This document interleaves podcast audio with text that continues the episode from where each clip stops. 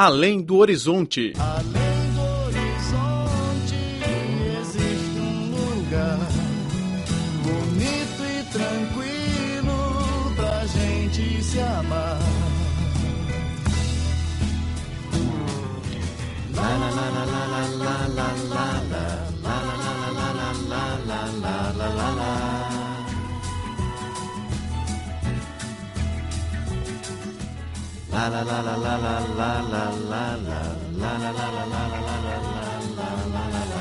Olá, caro ouvinte, seja bem-vindo ao programa Além do Horizonte. Sou Laura Lee. E eu sou Braulio Carroso Silva. No programa de hoje vamos falar da Expo Milano 2015, que será aberta ao público entre o dia 1 de maio e 31 de outubro, em Milão, cidade fashion da Itália. O evento terá participação de mais de 140 países, regiões e organizações internacionais, incluindo a China, o país anfitrião da última edição em 2010. Laura, o lema da Exposição Universal deste ano é Alimentando o Planeta Energia para a Vida. Agora o evento está na fase final de suas preparações. Uma das apostas da Expo é a arquitetura dos pavilhões de cada país.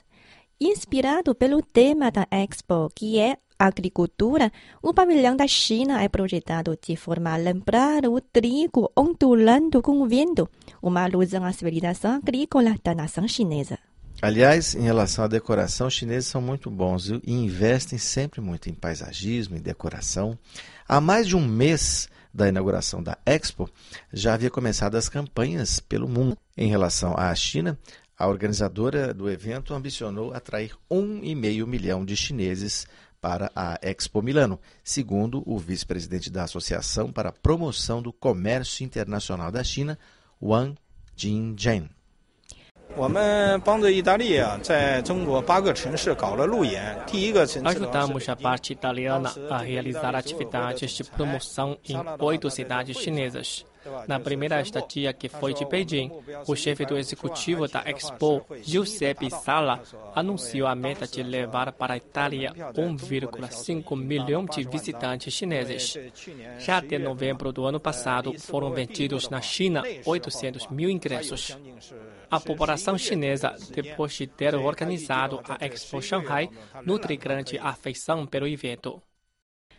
Gostaria de aproveitar para recordar aos ouvintes que queiram visitar a Expo Milano que o dia do Pavilhão Nacional da China está marcado para 8 de junho. O diretor de cerimônia de encerramento da Expo Shanghai, Tang Junjie, irá dirigir um grande show artístico no pavilhão chinês naquele dia. 所以我们相信这个节目的话也是会非常的精彩。这个在园区里面。 Acreditamos que o espetáculo será maravilhoso. Queremos aproveitar essa plataforma para difundir a cultura chinesa, assim como a realidade social do país. Também queremos reforçar a cooperação agrícola e de alimentos com a Itália e outros países europeus. Na praça diante do pavilhão da China será construído um campo de trigo de 400 metros quadrados, formado por 40 mil luzes LED. Para atender aos visitantes chineses, o pavilhão não se esqueceu de contratar os tradutores chineses.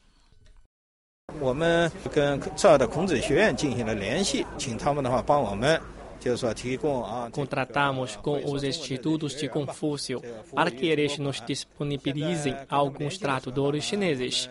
O interessante é que não apenas o pavilhão da China, mas os pavilhões de outros países, como Israel, também precisam de pessoas que possam se comunicar em chinês, tendo em consideração a visita de tantos chineses. Cinemania, a paixão da China pela sétima arte.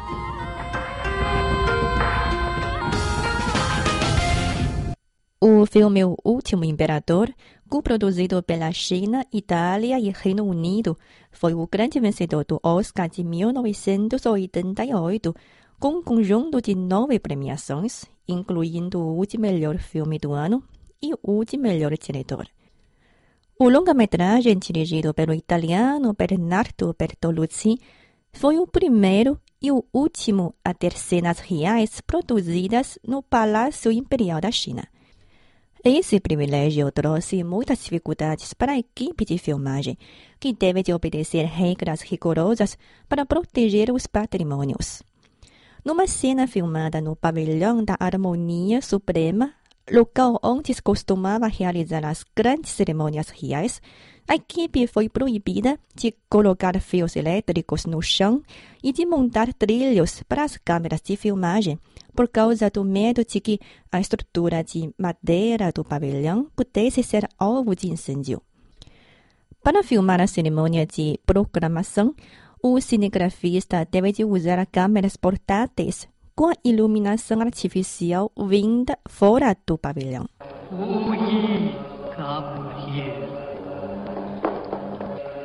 I am the Grand Empress Dowager, and I have lived here for a long, long time. And they call me the Old Buddha. Cerca de dois mil atores extras participaram da cena de subida ao trono do imperador. Eles cortaram os cabelos e aderiram de novo ao estilo manchu, usando falsos cabelos. Uma estatística elaborada por uma empresa britânica indicou que o volume de cabelos falsos usados na filmagem chegou a duas mil libras. Segundo a tradição, as grandes cerimônias do imperador da dinastia Qing tinham de ter a presença das etnias mongol e tibetana. O diretor convidou vários monges budistas tibetanos a participar da filmagem e surgiu o seguinte problema.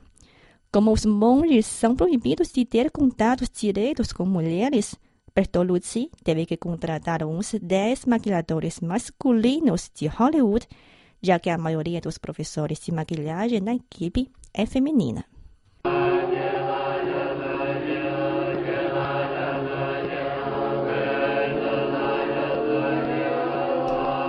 Para filmar a cena do golpe dos revolucionários, o diretor mandou transportar do Reino Unido carros de estilo vintage.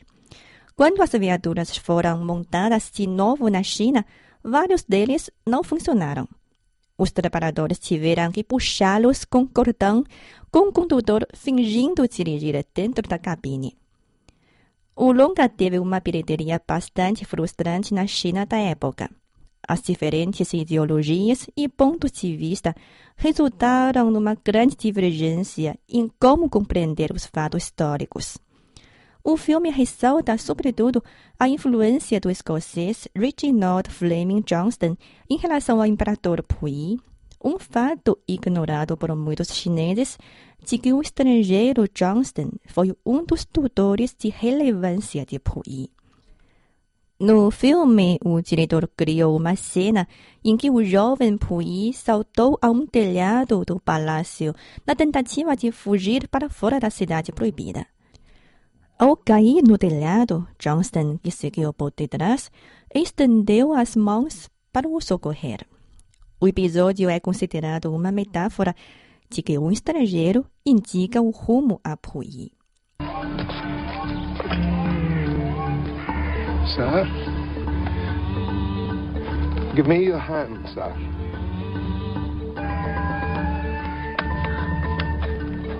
Give me your hand, sir.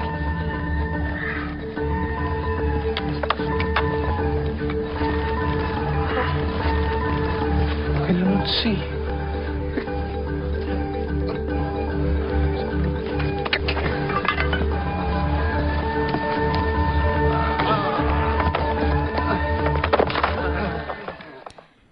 Após Puyi ser expulso, Johnston tentou contatar o consulado da Grã-Bretanha, mas este manifestou que não tinha interesse na corte chinesa. Finalmente, o último imperador foi aceito pelo consulado do Japão, que o aproveitou para estabelecer um poder em um lugar chamado de Manchúria, no norte da China. His invasion of Manchuria will be condemned by the League of Nations and by every civilized country on earth. The Chinese Republic has broken every promise it ever made to me. Chinese troops desecrated the tombs of my ancestors. And Chinese troops did not defend Manchuria from the Japanese. But Manchuria is still China. China has turned its back on me. Please, do not go. Manchuria is the richest frontier in Asia. Coal, oil, railways. Millions of Chinese immigrants are going there every year. I'm going to build my country. Separado de Puyi, Johnston assumiu o cargo de chefe do executivo britânico na cidade chinesa de Weihai. Em 1931, quando ele partiu para o Reino Unido, Puyi foi ao porto se despedir do seu antigo professor. Na adaptação artística de Bertolucci, Puyi contratou uma banda musical tocando uma canção folclórica da Escócia.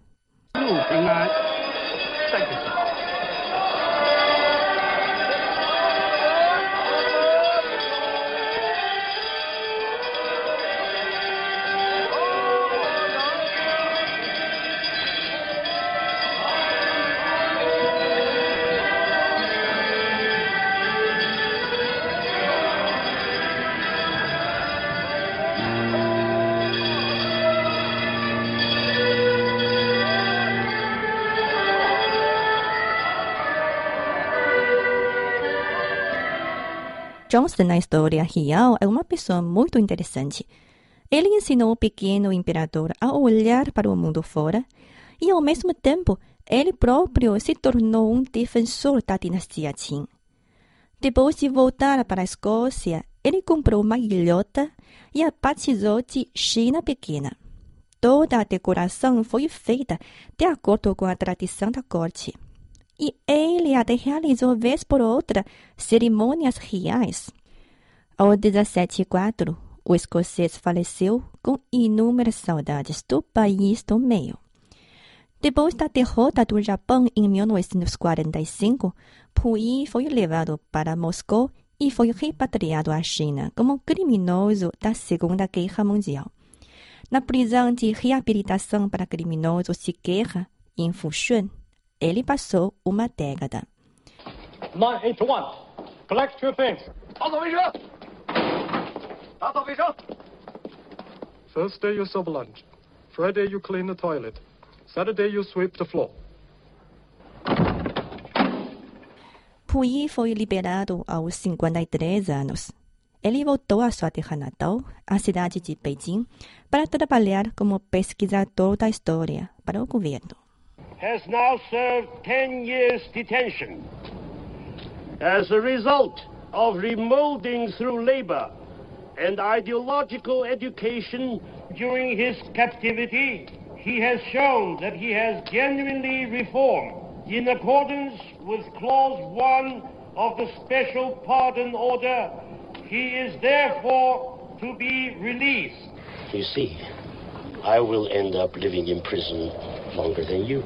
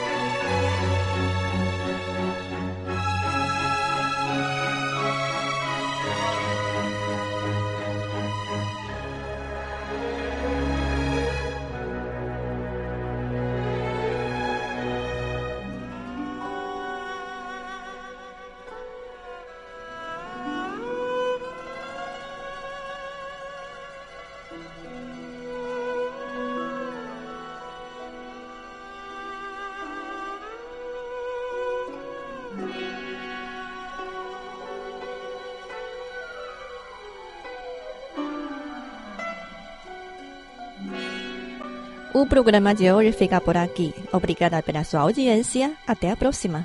E como os chineses dizem, zaijian. Zaijian.